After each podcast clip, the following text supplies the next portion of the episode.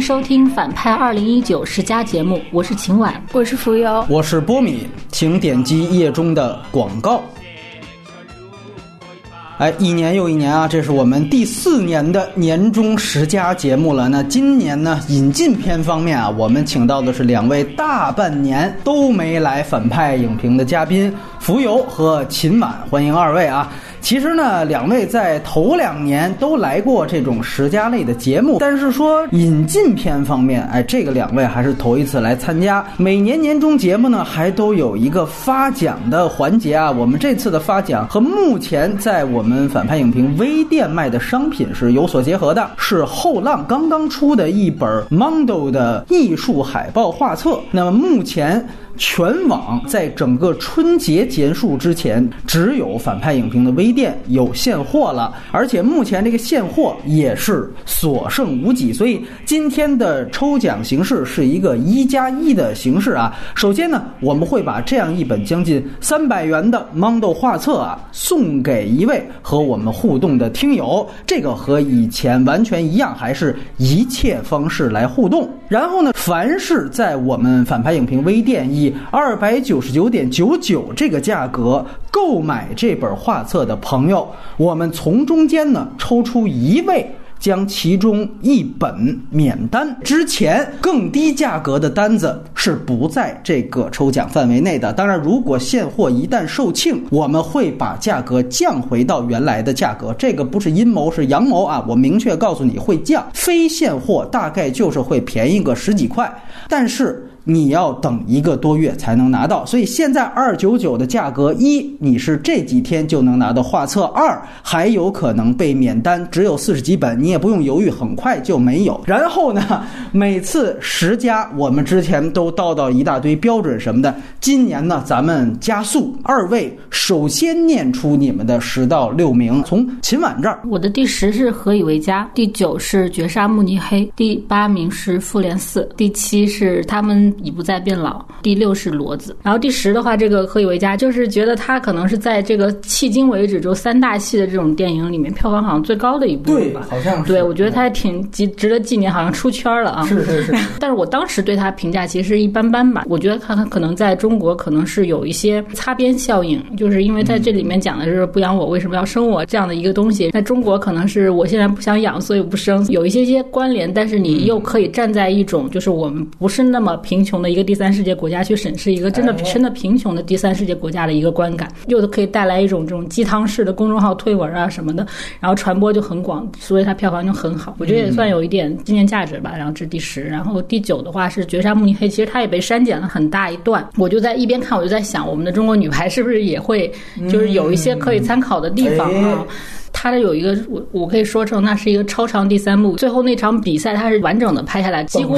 对，几乎跟一场球赛一样。然后，但是我看的过程我并不讨厌这样的一种拍法是合理的吗？是可以探讨的，我觉得。然后我不知道我们的女排是不是也会这么拍。在这个里面，它反映了一点，就是它是一个俄罗斯要打美国的这么一个对垒。然后，那我们就发现，其实要打败美国是开放包容学习，而不是在体制内固步自封。第八是这个复联四啊，复联四我是完全是一个娱乐性的标准来看。因为确实它就是一个相当于一个终结，虽然它后面还有说是蜘蛛侠二，但是我觉得复联四肯定大家都已经期待很久嘛。观影的这个三个小时过程中，我觉得也是没有失望的。我觉得它的娱乐性还是挺强。作为粉丝可能会有这样那样的遗憾啊，那我可能作为一个路人，我还是比较满足的。我觉得是一个娱乐性上的一个褒奖嘛，这是回到了一个复联一的那种多人多线，但是还挺酣畅淋漓的一个节奏里面。第七就是他们已不再变老，还是挺特别的一个纪录片吧。它的画面只是相对的再去对应它的旁白的信息，但是它。呈现的却是一个客观真实，它就让这个影像资料变得更加有价值，而而且它不是站在一个官方视角的，或者说是一个历史定论的视角的，而是站在一个个体上的去得出一个结论，就是这个一战其实是一个一场比较不道德然后无意义的一个战争。它而且它真正告诉你战场是什么样子，嗯，而不是说是我是一个临摹的或者虚拟的一个战争片的拍法。所以是真正的那种反战的作品，而且它那种带来的那种地域性的那种毁灭性的那种体验，也是视听两两者就合并完成的。我觉得这个这个做法很特别，所以就是这个纪录片也是值得去看一下。然后第六就是骡子，然后因为我不算一个伊斯特伍德的这种影迷，但是我是觉得他一把年纪还能找到这种题材，然后执行的也还不错，就是还是让人肃然起敬的。就可以顺便推荐一下，就是我已经看了他的那个理查德·朱尔的《哀歌》，就是他的新作，那一部其实也是很值得大家去看的。评选，那我们来赶快听一听《浮游》，也是用这样的一个顺序，有请。嗯，我跟秦晚的重合很多哦。我的第十到第六分别是《阿拉丁》《何以为家》《复联四》《教授与疯子》，还有《徒手攀岩》。嗯，《阿拉丁》首先我觉得这是一部就是画面非常华丽、节奏流畅，然后又有梗又有情感的真人动画。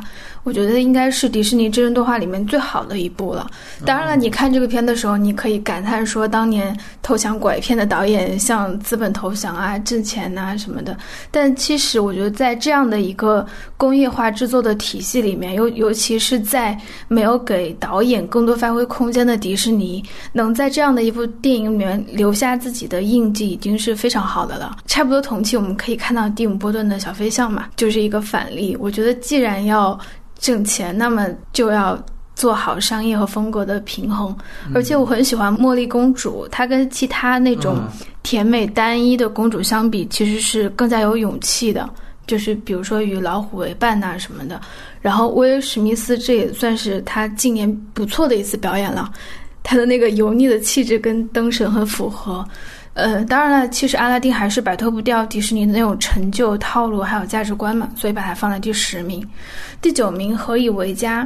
嗯，很有意思的是，今年采访艺人的时候，被他们主动提到最多的电影，一个是年初的《何以为家》，另外一部就是年终的《婚姻故事》。所以国内艺人是吗？对对对，所以你能看到营销的这种效力吧？我觉得这是一个。选题和演员都已经自带泪点的电影了，而且它里面有很多丰富的细节，但是也仅仅就到这里为止了。就是这个题材本来就是一个高分的题材，但它没有做的更多。比如说两条线索的融合是比较差的，呃，所以我把它放在第九名。复联是我在看完那个星战终章的时候就觉得复联应该入选吧。我觉得不管情节怎么样，其实这种观影带来的仪式感，还有观影后持续的热度、讨论、兴奋、兴奋点，都值得再给他一票了。而且就之前也说过，说这不是一个导演工作，是一个平衡工作了。无论是剧情设计还有观众都满意，其实是非常难的。可以说，复联的导演是真正的顶流创作，又有顶流的那种荣誉感，又有顶流的悲哀。而且他们是最需要去揣摩观众心理的吧？我自己不是这个系列的粉丝，完全就是因为工作和好奇心，然后把它补完了。我觉得从这个角度，复联的处理我是可以接受的。第七名的《教授与疯子》其实是我刚刚看的，它好像也是空降平安夜档的一个 P 片，对，关注度非常低，而且海报和片名你看起来感觉都是自带烂片属性的嘛。但其实看片的时候一下就被吸引了。它很像是一部编周记，是在编那个大英词典，对，但是它把重点放在了其实人性的救赎上面，讲述的是非常平凡又充沛的一个人生，是非常能打动观众的，而且它里面有很多那种灵光闪现的台词，比如说什么站在屋脊上，我就能越过眼前的。那个围墙啊、束缚啊，这种你能够看到的，就是两个知己之间的那种惺惺相惜。可能你不知道他们之间说的那些专业的梗，但是这种感情是能够传达的。嗯，当然，我觉得这也是一部有很多遗憾的电影吧。它不像《编舟记》那样把大量的剧情花费在字典的编撰的那个过程中，而是脱离出来只谈这两个演员。但我觉得这是一部值得肯定的电影。然后就是年初看的《徒手攀岩》，我没有在院线看过，这可能是一个减分项吧。我自己比较喜欢，然后印象比较深的就是他爬完那个酋长岩给恋人打电话，嗯，打完之后就继续去训练了。那种单纯的热爱和做到极致的精神，其实是非常能够让观众羡慕而且去喜欢的嘛。嗯，而且处理的比较好的点就是把他自己那种。面对世界，然后享受孤独的那个感觉，和他的女朋友那种追求平凡的快乐放在一起了，让这个人其实更加扎实，而不仅仅是说是说猎奇性质的。我给你介绍一个传奇的人物，嗯，可能遗憾的就是他也没有什么深度的挖掘吧。至少摄制组是把他当做了一个传奇人物来拍摄的，但其实关于这个人物还能有更多的想法。哎，那我也来说一下，我的第十名是《复联四》，第九名是《监护风云》，第八名是《教授与疯子》，第七名是《昨日奇迹》。第六名是《星际探索》，那我这里面挑几个我没有谈过的片子吧。《复联四》没有谈过，我觉得这个片子你只有对比其他的大 IP，你才能够看到它作为产品的精准和怎么样跟粉丝互动，但同时又不完全迎合粉丝，他把这个平衡感做得特别好。呃，《星战》绝对是在后传这三部绝对是一个典型的反例，就是你看《星战》也有一个。巨大的争论是说，比如说八说我们就不能一味迎合粉丝，我们就是要抵抗粉丝、对抗粉丝。然后九发现这个对抗了，呃，这个车祸了，完了又往回捞，捞了之后发现这个质量也不行。你会发现这两边的这个走极端，最后导致后两部拍的都不成。其实七本身的开始的设定也有问题，但是复联你看从整个它所谓十一年以来的整个布局，一直到复联四基本上稳扎稳打的。其实到复联四也有这样的对于粉丝，当时我记得我们。上节目的嘉宾卢韵子就说嘛，他说你作为腐女来讲，美队跟巴基原来这种 CP 全给拆散了，就他也有不是完全迎合粉丝的东西，但是还让既我自己的主要意志得到传达，但同时还能让大部分的粉丝买账。这个我觉得是非常不容易的一件事情。另外一点呢，就是二零一九年有一个非常大的事件，是全球票房冠军这个事儿易主了啊，保持这个记录将近十年的《阿凡达》这个称霸的第十个年头被《复联四》所取代，正好这一九年又是这个一零到一九这一个十年代的一个终结，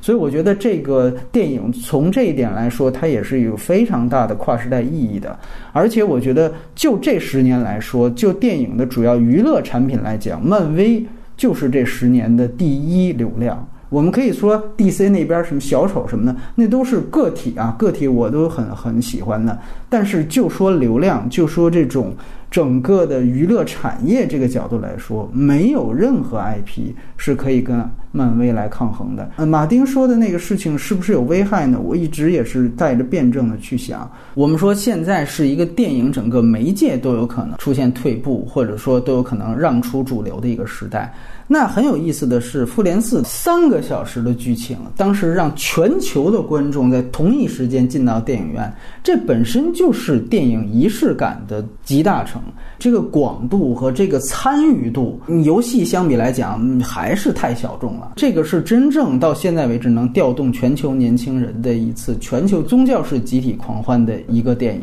你就算不说它的内容，我觉得这个意义也是应该加上的。所以。我不是一个漫威粉丝，但是我觉得它要出现在我的榜单里。然后《极限风云》更老，一七年，当时我一个点是说，这个片子是跟三块广告牌进的同一届威尼斯主竞赛，最后他拿到了最佳导演奖啊。三广的马丁麦克唐纳是没拿到任何导演奖的，从那开始，后来到奥斯卡也没有提名。这个我觉得也很说明问题，就是他从导演层面上来讲，你甚至可以说他就是比三块广告牌要好。那那个好好是在呃剧本上我们知道，但是导演的掌控力、那个调度，尤其最后那个家暴的情节非常好，而且我觉得它可以和我们近期聊的另外一个片子就是《八二金智英》去对比，它其实更多的也在讲述一个这种家庭问题的产生的多面性，它也讲了一些所附加在他身上的社会原因，哪怕这个文本相对金智英都比较简单，但实际上他所呈现的态度跟视角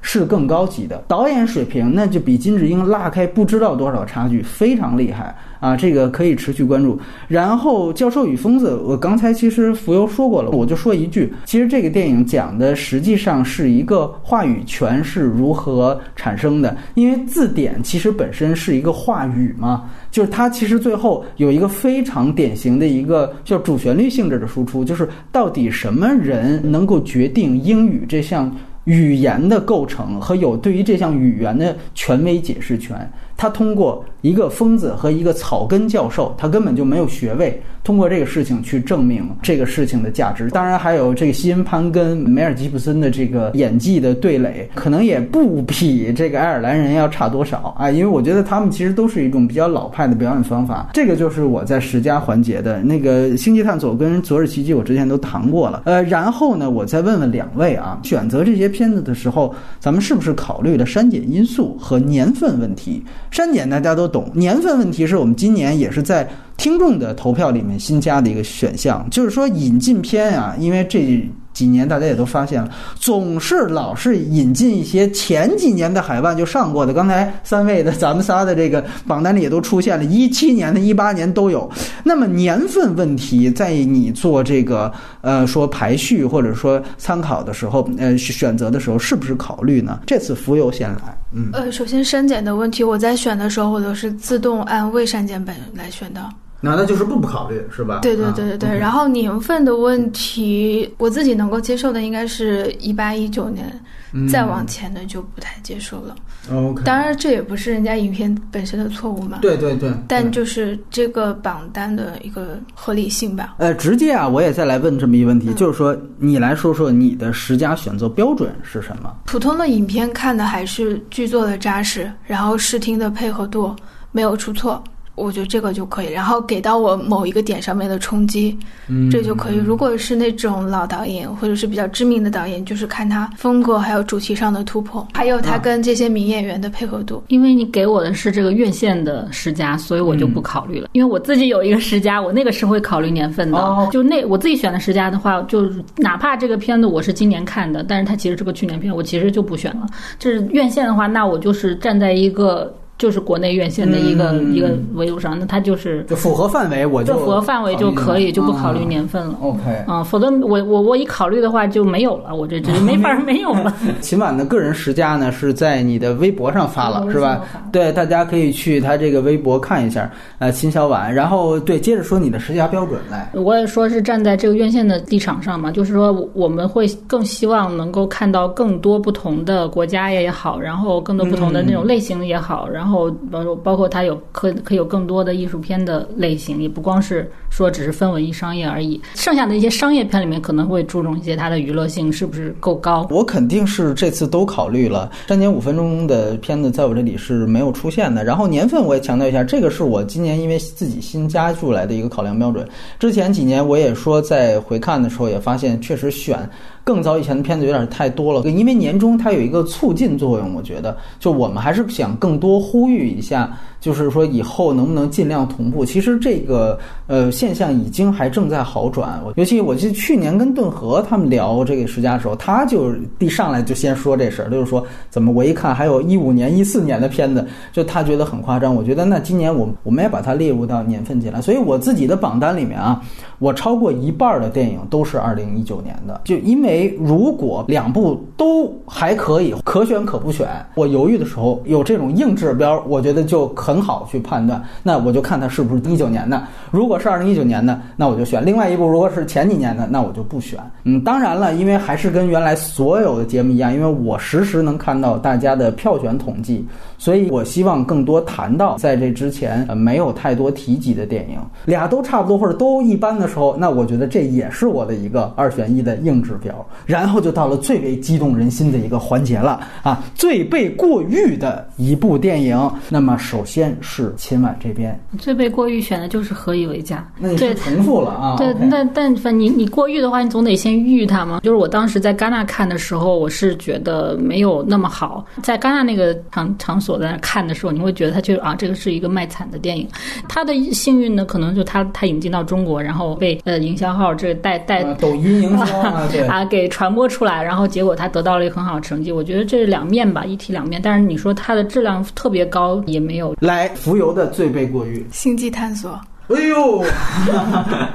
幸亏我刚才没说这个理由啊，太机智了。其实我我是非常想选婚姻故事的，对他没上，但是我觉得如果放到二零二零年，可能就不是他了，所以我要提一下。然后星际探索，我刚才刚刚查了一下，其实他在豆瓣评分只有七分，可能它还是一部在影迷圈比较比较有好评的电影吧。嗯，但是我觉得这是一部不断跑偏的电影，它只是有了一个科幻的外壳，里面全都是。那种光明结局、父子情深、婚姻关系。如果没有了这种太空还有科幻题材这种类型自带的那种壮美和孤独感的话，这就是一个垮掉的电影。而且他身上有太多那种经典科幻片的影子了，但是他整个的情感是不断收缩的，然后剧作也是妥协的。嗯，我觉得这些对于导演詹姆斯·格雷来说是完全可以做得到的，但是他没有把它做得更好。而且人和宇宙的这个主题是值得更好的书写的。嗯，尤其有那么多的佳作在前，我没有办法给他好评。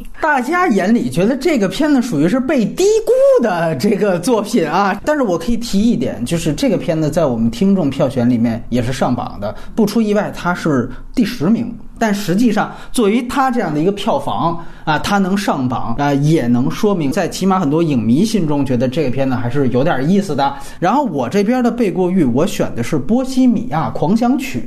这个电影呢，它在院线维度还有两个不得不说的事儿。虽然只删了四分钟，但是在这其中还有多处的消音，包括还有这种什么字幕的偷换概念。然后最可怕的是，这个电影呢本身它的。一个支线的主题讲的实际上是一个同性恋人士完成自己的一段心路过程的这么一个电影，但是在内地的这个删减版里面，把他同志身份这个。事儿完全的给擦除掉了。我开始还觉得应该大家都懂什么的，然后正好那个片子是去年大概春节前后上的啊。我当时正好跟我们家一个亲戚吃饭，我就瞎聊天嘛，我就说你最近看什么电影？他就说他同学拉他去看这个《波西米亚狂想曲》啊，因为他平常基本上不看电影的一个人，只看什么《生化危机》那种，他对皇后一无所知。然后我就问他，我说那你知不知道这个主唱他是一个同性恋？你看完这点，他说啊。他是同性恋吗？完全没这事儿，有这事儿吗？这个是过度解读吗？哎，我就完全明白了。我说，其实这种删减对于这种普通观众来说，它的伤害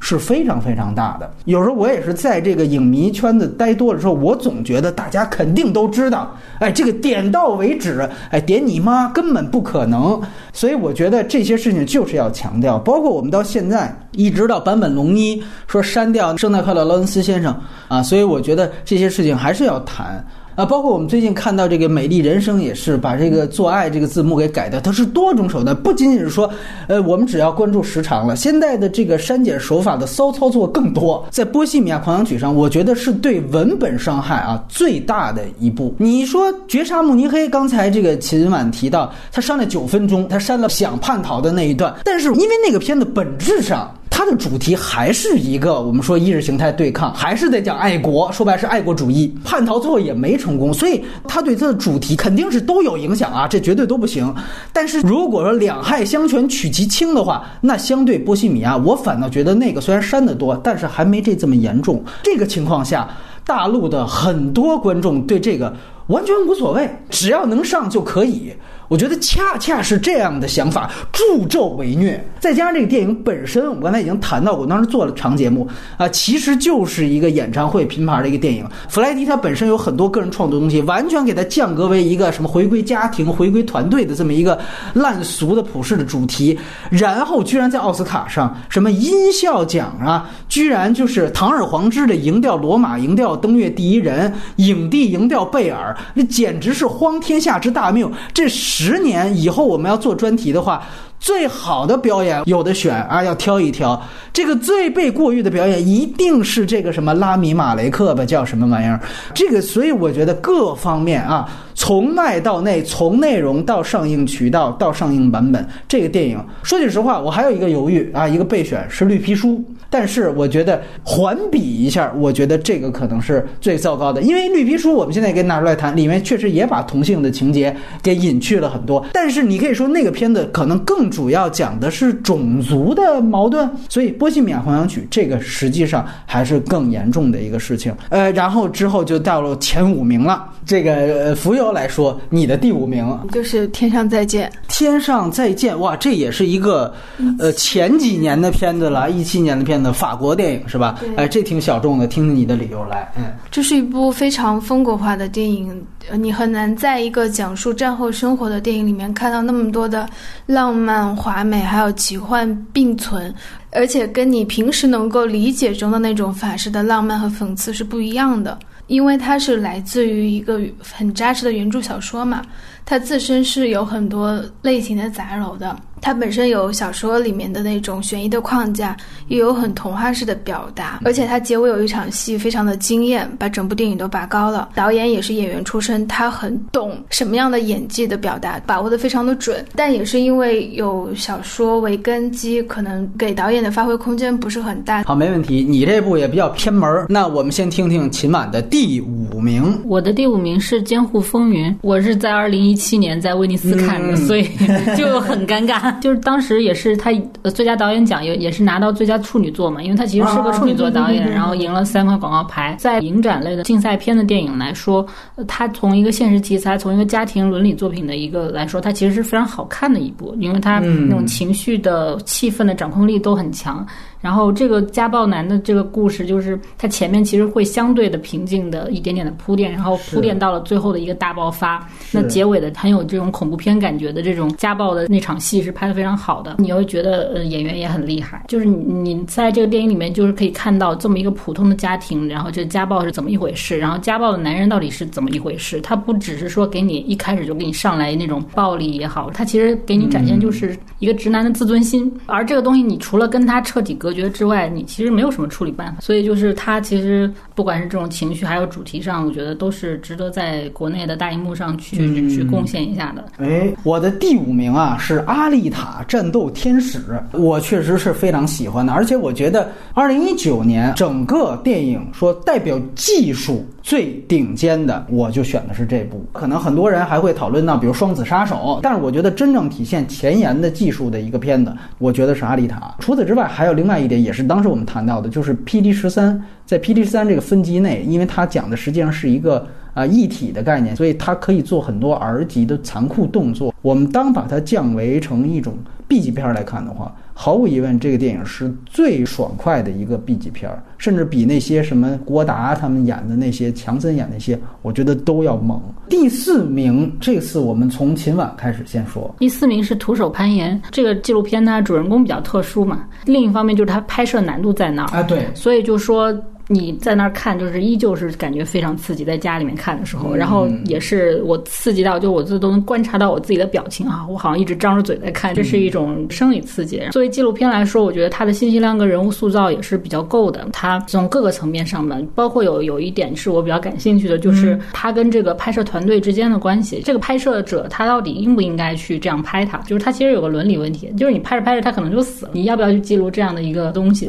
这一点他其实也点到了。当然这个。主人公他没有死嘛，他确实完成了他的这个创举，而且这个电影他拿奖拿了奥斯卡奖之后，他其实当时成为了一个公众号的爆款吧，那好多什么旅游号呀或者什么号呀都在说，然后大家光看个截图就觉得哎呀好精彩了。其实很多人我发现可能都没去看电影，所以我觉得这是中国一大奇观。片方没捞着钱，对，所以你把这排名高点儿，替他鸣个不平。哎，我自己的第四名啊是《魁迪二：英雄再起》，我最后是在这个电影和绝。绝杀慕尼黑当中啊。除了他的拳赛拍的还是非常有想法，因为这个我们知道是洛奇系列的一个延续，它其实算是第八部了。拳赛还能怎么变换？我觉得在这个电影当中还是有一定的互动性，包括多次的突然的使用 POV 主观镜头跟这个对手进行对打，这些的设计在整个拳赛的这个观赛的角度来讲还是非常精彩的。这是一点。二来呢，整个电影对于事业跟家庭这个命题，它有它自己的一套逻辑。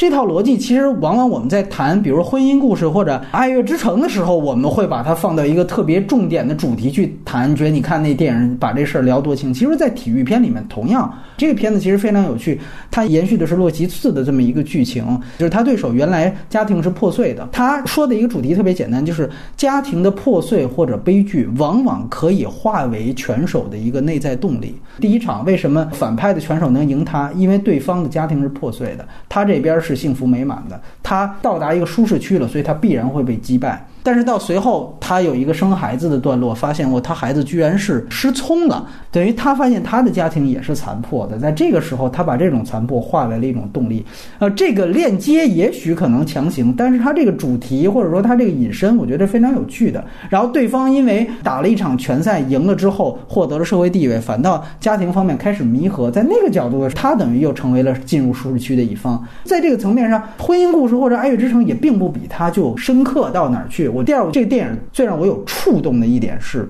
它其实给予了前苏联的这个选手足够大的尊重，因为我们知道这个电影它延续的是洛奇斯的冷战框架。他讲的其实是一个后冷战思维在当下社会的一种反应，就是可以跟《绝杀慕尼黑》，甚至和我们现在仍然在上映的《叶问》的完结篇去比，都是把这种大国对抗化成为两个人打架的事儿，或者两支队打架的事儿。一个中国拍的，一个俄罗斯拍的，一个美国拍的，只有美国拍的这一部。给予了对手，也就是这那个电影当中的反派足够的尊重。我们现在回去去看一下《绝杀慕尼黑》里边那个美国队主教练选的嚣扬跋扈、嚣张，包括还接了几个美国球迷报那种不尊敬言论，就跟咱们这里边这些《战狼》里边这些反派的白人美国佬差不多，煽动性的去展现外国人怎么怎么欺负我们了，我们最后一定出一口恶气。这种民族主义狭隘性，在中国和俄罗斯这两个电影当中都还是有，只有在美。国这个电影当中做了非常大的平衡，就是你看到最后，其实他讲的是前苏联的这一对父子，隆格尔演的这一对父子最后的一个和解。开始父亲一直在去弹压他啊，我要在你身上达到我当年没拿到的东西，但是到最后他发现任何输赢都没有真正家庭关系去重要，包括到最后他给了他们两个人又再次并肩。奔跑，我最动容的一刻是那个拳手发现俄罗斯的权贵已经离开了，他们已经判断你肯定打输的时候，他还愿意再从拳台上站起来。这就是这个电影对于对手，甚至是对于所谓的假想敌的敌国最大的敬意。你只有战胜足够强大的恶龙，你的英雄才是货真价实的。所以那种说进到美国的军营里边，把美国所有大兵全都打一顿，太可笑了啊！所以这个是我最后中俄美这三部我选魁第二，一定要高排名的一个原因。然后浮游的第四名有请。我的第四名是骡子，我觉得这部不管是风格、人物还有故事都是扎扎实实的，然后观影的时候非常的舒服。这可能就是我们说的能够通过一部作品直接看到它背后创作者的一部电影吧。我还是很感动于说一个高龄的导演用心讲故事、拍电影，哪怕他的技术啊、他的价值观都是老的，他在里面的那种倚老卖老也其实是很可爱的。你不能说因为他什么在重复自我啊，你就去否定他。当然了，这还是一个有很多问题的。电影可能除了他本人这个角色以外，其他的都还挺有问题的，而且有我特别讨厌的那个布莱德利·库珀演的真的很是很差，我觉得他可能对这个片子至少毁了五分之一吧。哎呦，你是怎么做到在前五名的时候还在吐槽这些电影？这反派精神也确实是继承的非常完整。下面进入到前三名，浮游接着说。我的第三名是波米的那个过于备选绿皮书。首先是我没有考虑删减的问题啊，因为我没有看过。院线的版本嘛，OK，我觉得这是一部你能很清楚的看到它功利心的电影。就种族啊、阶级、同性这些，他处处都知道该怎么戳颁奖季、戳观众的点，但他就是那种很通俗、很俗套的好看的行火里面的那种高水准制作的电影。你会去学习他的剧作，你会羡慕说能拍出这样很扎实的电影的人，但很有很少有那种灵魂的触碰，就像是《天上再见》带给我的那种感觉。绿皮书呢，反倒是我们听众的榜单啊，现在是得票率最高的，它的票房也。非常的高，秦晚的第三名啊。嗯，我第三名也是绿皮书，这怎么说呀？就是它也是有删减。我当时很同意波比刚刚说，就是你一定要去强调这件事情啊，就是确实是对伤观众是有伤害，而关键发行方他们还老不承认，就是这都是应该去抗议一下，应该是持续要去抵制。每每年都出那么多这样的电影，而且以后引进的越来越多，其实这样的问题越来越严重的话，我觉得就是大家会考想的是，你到底是要不要去看绿皮书？我当时看的时候也是一边笑一边哭，它确实是一个非常工整扎实。是流畅，然后堪称完美的一个奥斯卡系的剧本，确实有是跨越种族、阶层、文化、教育、性向这些全都已经包含到，但是它又都融合在一起的，没有说很突兀。呃，我的第三位是《天气之子》。哎，这个是新海诚的一个动画片，我甚至觉得这是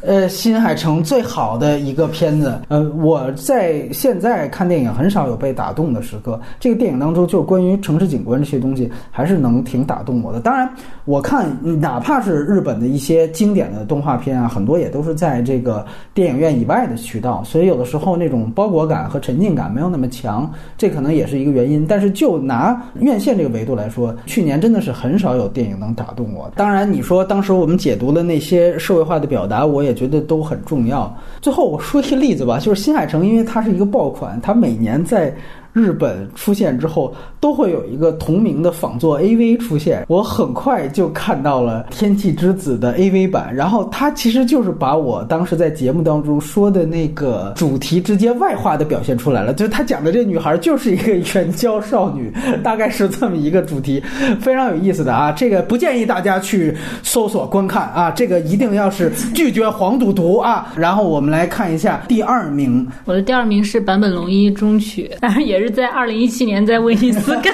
的，我也是觉得他引进实在太晚了，而且几乎就没做什么宣传，然后没做什么宣传，那是删减还是删了？对，对 然后很多人看了资源也不会再去看了，但其实非常值得看。反正一开始就白发的这个版本先生。在演奏这个圣诞快乐劳伦斯的时候，哎呀，我就泪如雨下。那个音乐一出来，包括里面他创作这个末代皇帝啊、遮蔽的天空时候的那种珍贵的影像都有出现。然后包括他对于他对那个塔可夫斯基在自然音效运用的那种崇拜之情。嗯，他四处采风，然后在这个冰川边录制那个水流声的时候，他是像一在垂钓一样，他就说我在垂钓这个这个声音。就是你会看到这个艺术家从一个年轻的状态，然后到白发的老人，然后一。路的这样的一个变化，他沉浸在这个创作中的状态是非常迷人的，然后就全程的痴汉脸的看完，就看完就怒打五星那种的，所以他在二零一九年的这堆这个影音片的片单里面出现，我肯定是会选他的。我能不能这么理解，就是你更多对这片子的赞许是对于坂本龙一本人的崇拜？那就是他确实让我可以更多的看到这个他的信息量嘛。那我觉得信息量还是挺挺扎实的。我确实不太会评价纪录片，然后我觉得他能给我的信息量丰富，然后更好的去了解这个人物，我觉得就是很好的。有粉丝滤镜也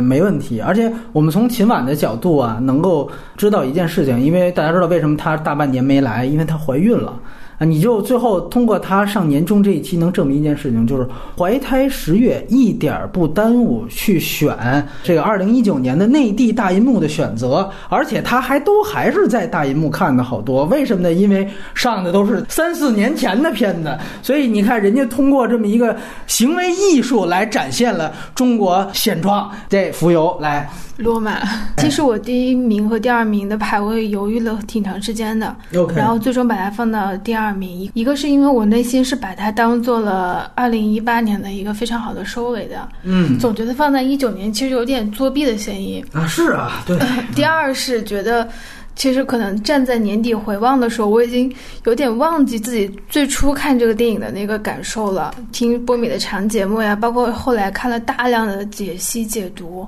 现在的观点也都是有这些解析的加成了吧，就很像你们谈昆汀的那种感觉。它肯定不是一个一两百字就能够说得清楚的电影吧，它是一个会让观众念念不忘的电影。我的第二名也是《罗马》，它其实很少见的是一种能够在一个非常小的一个家庭文本内。把一个阶层关系说得非常清楚的一个所谓的个人史诗，他就是把一个所谓情绪式的，大家都说是卡隆的一个家庭回忆录啊这样的一个概念，他个人回忆录和一个真正的社会议题，我觉得结合得非常好的。我觉得，如果他太偏向社会议题，他可能会变得更加算计；他如果太偏向个人回忆录，他可能会变得更加狭窄。然后，另外一点还是，我觉得，因为到年终，那确实是我们前年谈的了。到年终，我得结合当下说，就是你比如说，它当中大家也看到了是有几个女性形象，但我觉得非常嗯明显的是说，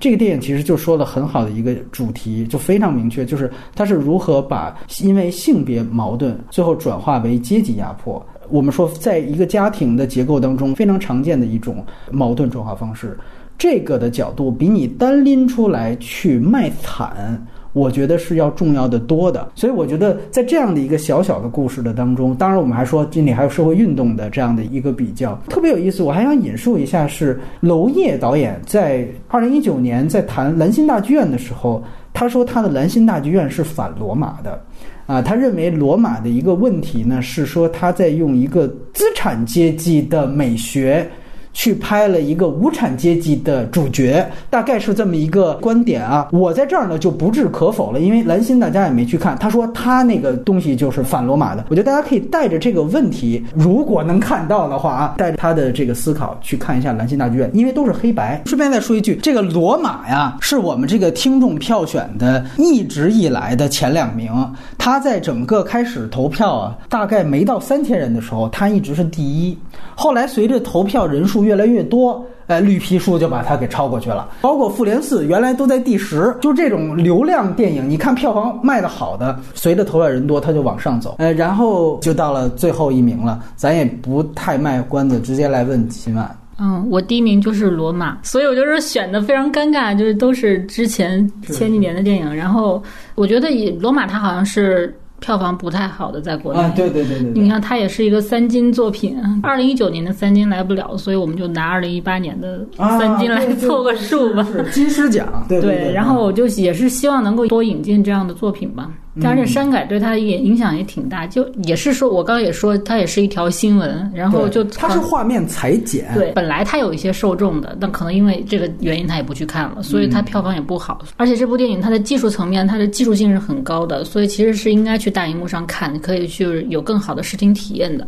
因为我其实之前我去台湾去看金马影展的时候，其实我也去观察到他们的院线的情况，他们连三大电影节的一些二三单元的影片，他们都会引进，他们已经深入到。到了这样的一个市场的一个程度了，所以国内的市场还有很长的路要走吧，就还需要更更加多元化。然后我们听一下《浮游》的第一名，他们已不再变老。哦，这个电影其实我放了很久很久才看的，就战争题材又加上纪录片嘛，就根本没有兴趣。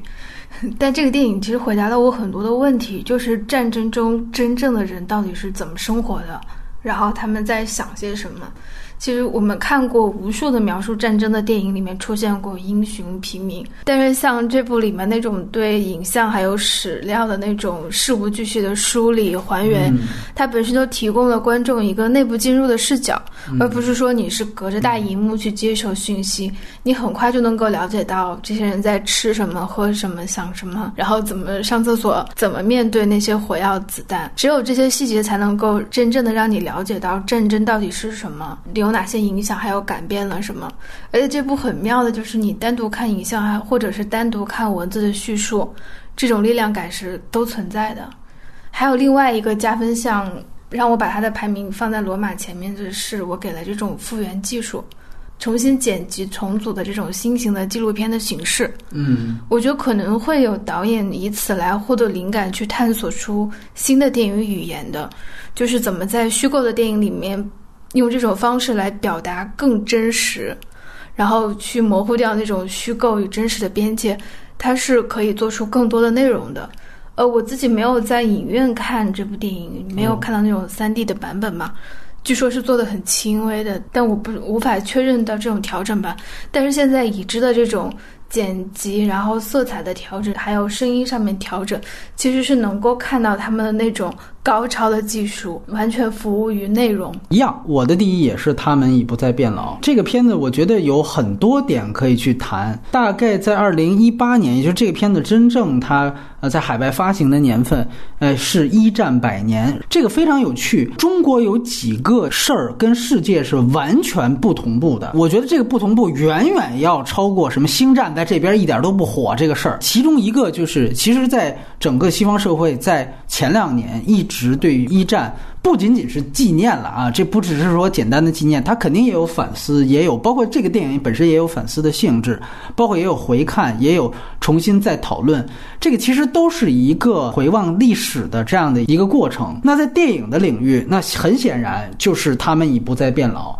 其实还有一个应该从一八年开始立项，接下来我们也有可能在大陆的大银幕看到的一个片子是萨门德斯拍的《一九一七》。这一系列的作品为什么都在同时间的出来？它都跟一战百年是有关系的。而且非常有趣，它是一种民间自发行为，不是说咱们这边啊说什么什么反法西战争多少多少周年了，咱们来一开罗宣言或者怎么怎么着的。包括去年什么大庆，于是来了一堆古田军号，它不是这样的，它是一个完全民间自发的，所以你能看到大家的切入角度，甚至对于一个战争立场的角度的多元性。刚才说的是文本，从另一方面，实际上是整个技术。呃，我是在大银幕上看的，而且我是在北影节的场次去看的。看这电影都知道，前面是一个方块的小画幅，黑白的，然后同时是二 D 的。它是当整个电影要缓缓的叙事，整个正片要开始的时候，在这一瞬间把所有刚才提到的影片维度去升级。它前面是一个序曲，它还告诉你这个是一个老旧的记录残片的样子。当打开之后，其实它已经不再是一个纪录片了。就像刚才浮游说的，这电影其实纪录片实际上算是一种它的伪装，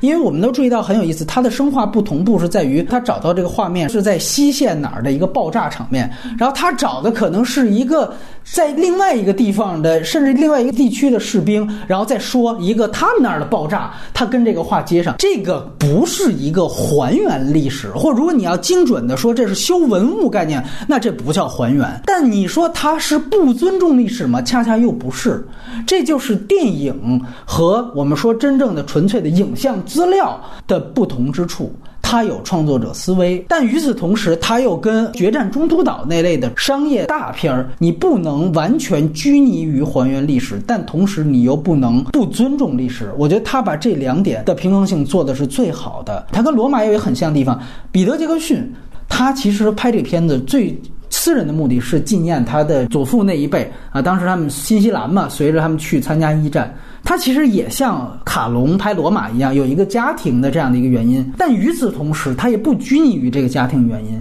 他也展现了整个当时的时代氛围。刘三姐的耳旁风，他从里面看就是看补给这个问题。一战最后发现成败就在补给线，他实际上我是为了纪念我祖父，但他抓的重点极准。我同时有技术，但同时我对历史的还原、战争全貌的把控非常准确。但与此同时，我这又好像是一封私人家书一样。然后最后，如果大家对这个片子已经很喜欢了，推荐你去看一个原来彼得·杰克逊早期的片子，叫做《被遗忘的银色》。那甚至是他拍《群尸玩过界》之前的一个片子。那片子用的手法跟这个《他们已不再变老》啊完全一样。它也是黑白纪录片，或者我们准确说是伪纪录片。它讲的是什么呢？它讲的是一个新西兰的一个早期默片的导演，他如何。被大家埋没，然后最后他是怎么样？其实也有一番对影史的贡献的。然而，这里面呢，他说的这个早期的默片的大师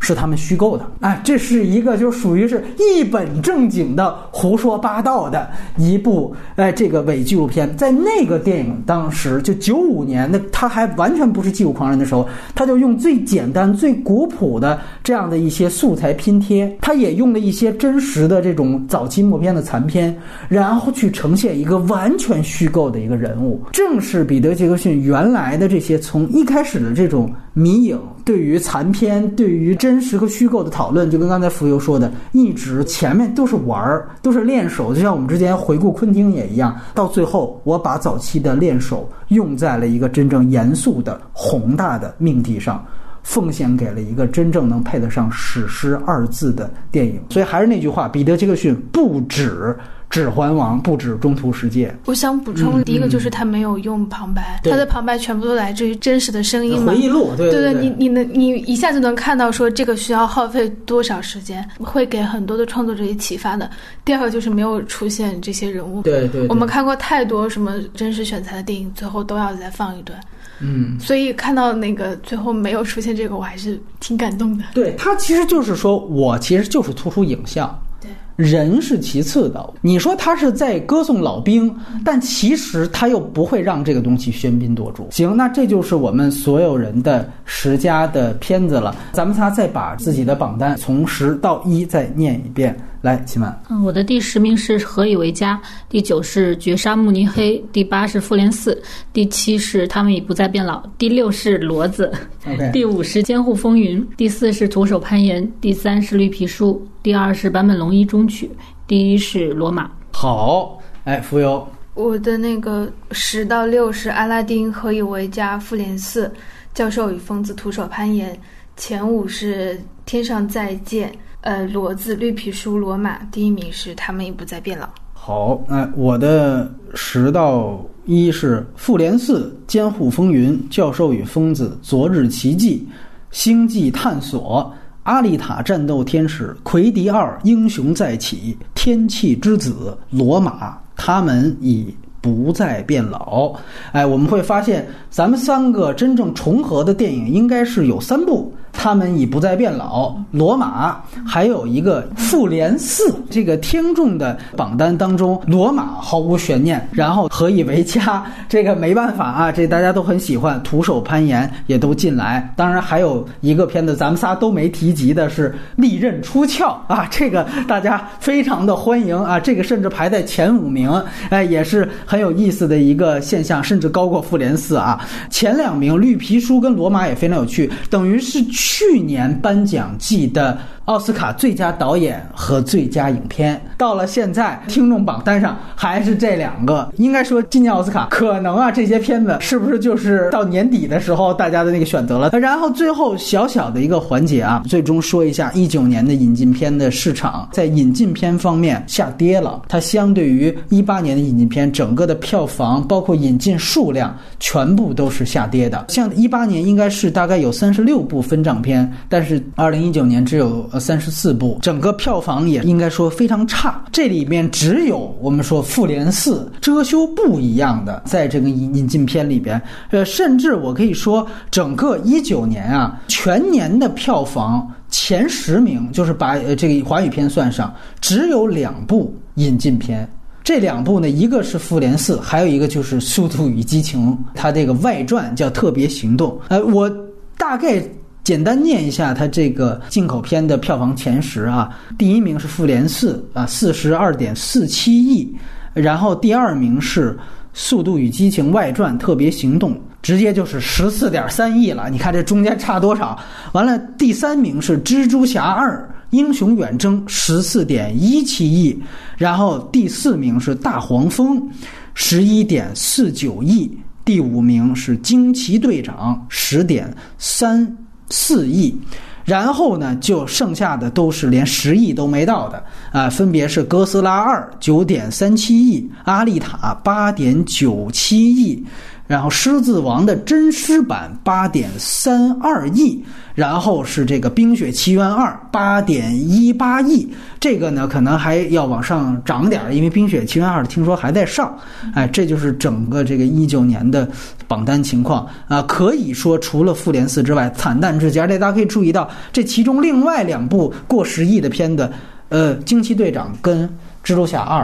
应该说也是占了复联四的便宜，因为我们当时说惊奇队长是复联四一两个月前上的，大家觉得这个大预告片儿你不看好像都看不懂复联四一样，所以引发大家去看，哎，最后蹭过十亿，其实口碑也不怎么样嘛。这之后紧接着我们都知道钢铁侠死了没多久，哎，这个打钢铁侠怀念钢铁侠亲情牌怀念牌的蜘蛛侠二也是马上就上，结果又捞了那么十四个亿左右。啊，你又发现，甚至他们都集中在这个三个月之内把这三个的一起上。你说他要撑的，哪怕比如说撑到现在，马丁骂漫威的时候，你撑到现在，你上蜘蛛侠二都未准有那票房，你知道吧？就是得赶到那时候，赶紧的再批量的去上。结果呢，这才有了这么两个啊，也算过十亿的片子。如果要没有复联系，没有漫威。那引进片应该说是完全不值得一提啊，完全是被国片碾压的。呃，所以我觉得整个从这个市场情况来讲，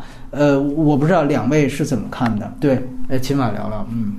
确实它比较单一，就是能看出来它这个类型是比较单一的。大家都是靠这个，就是刚才说的漫漫威有三部。那明年的话，如果就是这个阶段漫威的这个阶段结束了之后，后面上的都是新的单体电影的话，还有没有这样的好成绩了？就是。而且今年整体的一个市场其实都是，就是好几个档期其实都是成绩不太好的，有大环境的影响，我觉得。所以，嗯，我觉得更需要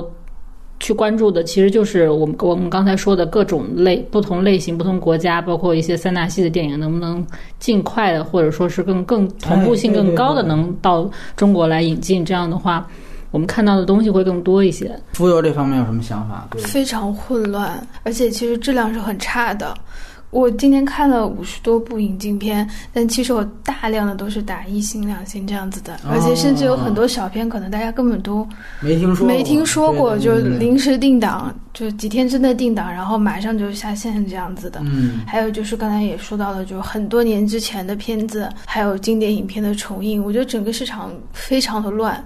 就你提到这个事儿，我还得想一个想，我还得补充一点，就是我在这个榜单里面啊，我不是选了这个《昨日奇迹》嘛，《昨日奇迹》啊是二零一九年分账片里边票房最差的一个电影，它这个票房只有一百二十一点六万，多多少少我觉得我把它选进来也有一点觉得它被低估的这么一个可能。其实波西米亚讲的皇后，他讲的披头士嘛，就是你说这都是同级别，而且那个。导演还没这有名呢，这丹尼保尔他也能反映一个问题啊，就是说很多片子上了之后，很多人可能都不知道他上了，觉得多多少少这个何以维嘉还是能当一个正面案例来谈，就是说他还是积极推广了，哪怕他以一种抖音营销的方式去推广了，但至少还推广了，但更多可能是罗马或者说他们不在备两种情况，哎，宣传没顾得上做。但是删减一定不能少，内地引进方的存在感就在删减这儿了，包括坂本龙一也一样，宣传都没看见怎么做啊，但是删减绝对得跟上，字幕怎么想法儿的给它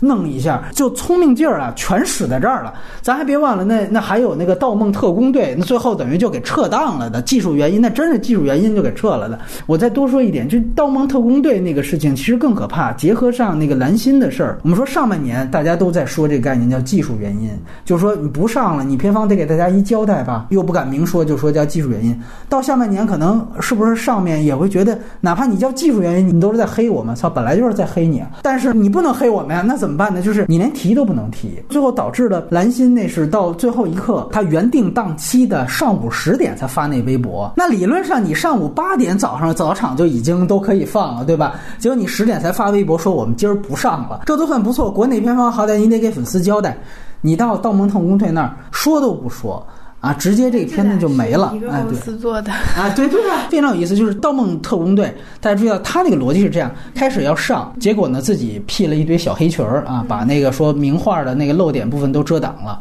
遮挡之后呢，大家都把这个消息都散出去了，很可能是这样一个逻辑，就是上面知道这个事儿了，觉得确实你把名画截到海外去，你这不是让人笑掉大牙的事儿吗？觉得太他妈现眼了。但是你让他改回去，这是不可能的。你还说有这事儿了？你觉得现眼，你就别让他删了，不完了吗？不存在的，干脆你丫就别上了，是这么一个操作逻辑。所以现在其实变成了一个，就如果删减最后要闹笑话的话，那最好的方法就是干脆把它禁了。这是我们。我们说去年的删减方面的一大变数，它不再是一个简简单单，我们一对比时长，哎呦，少了五分钟，少了六分钟，那都算是阳谋啊，那都不是阴谋，其实更多的是这种偷着给你 P 个画，发现了之后就悄没声儿就下了。但是好的地方，我觉得也有啊，就是说我们说的这种同步的这种呃呈现，还是要比，尤其是这种商业大片，还是要比前几年好。星战九再怎么着，就是说，呃，片子烂是另外一回事，它整个它是呃跟北美同步的，这我觉得也是一个很重要的。但是我不知道这是不是一个惯例啊，不是一个今年的特殊的情况。就是原来我们知道，一到十二月份都属于是呃原来的贺岁档这个概念，年底贺岁档这个概念是不允许这海外大片，尤其美国大片上的。但是在今年，其实是首次有星战九这样的十二月份的片子直接同步。这个我觉得也确实要提出来，是不错的一个个案。那它是不是说未来都这样呢？我觉得也要注意一个变量，就是今年主要是在年底这个贸易战第一阶段，它协议签签成了，所以你也不知道这是不是一种贺礼性质，就是那这咱们也就上一上，包括这个整体大盘啊增幅也不强，说呃让这个进口片来提振一下，这些八百到最后闹了半天也没上，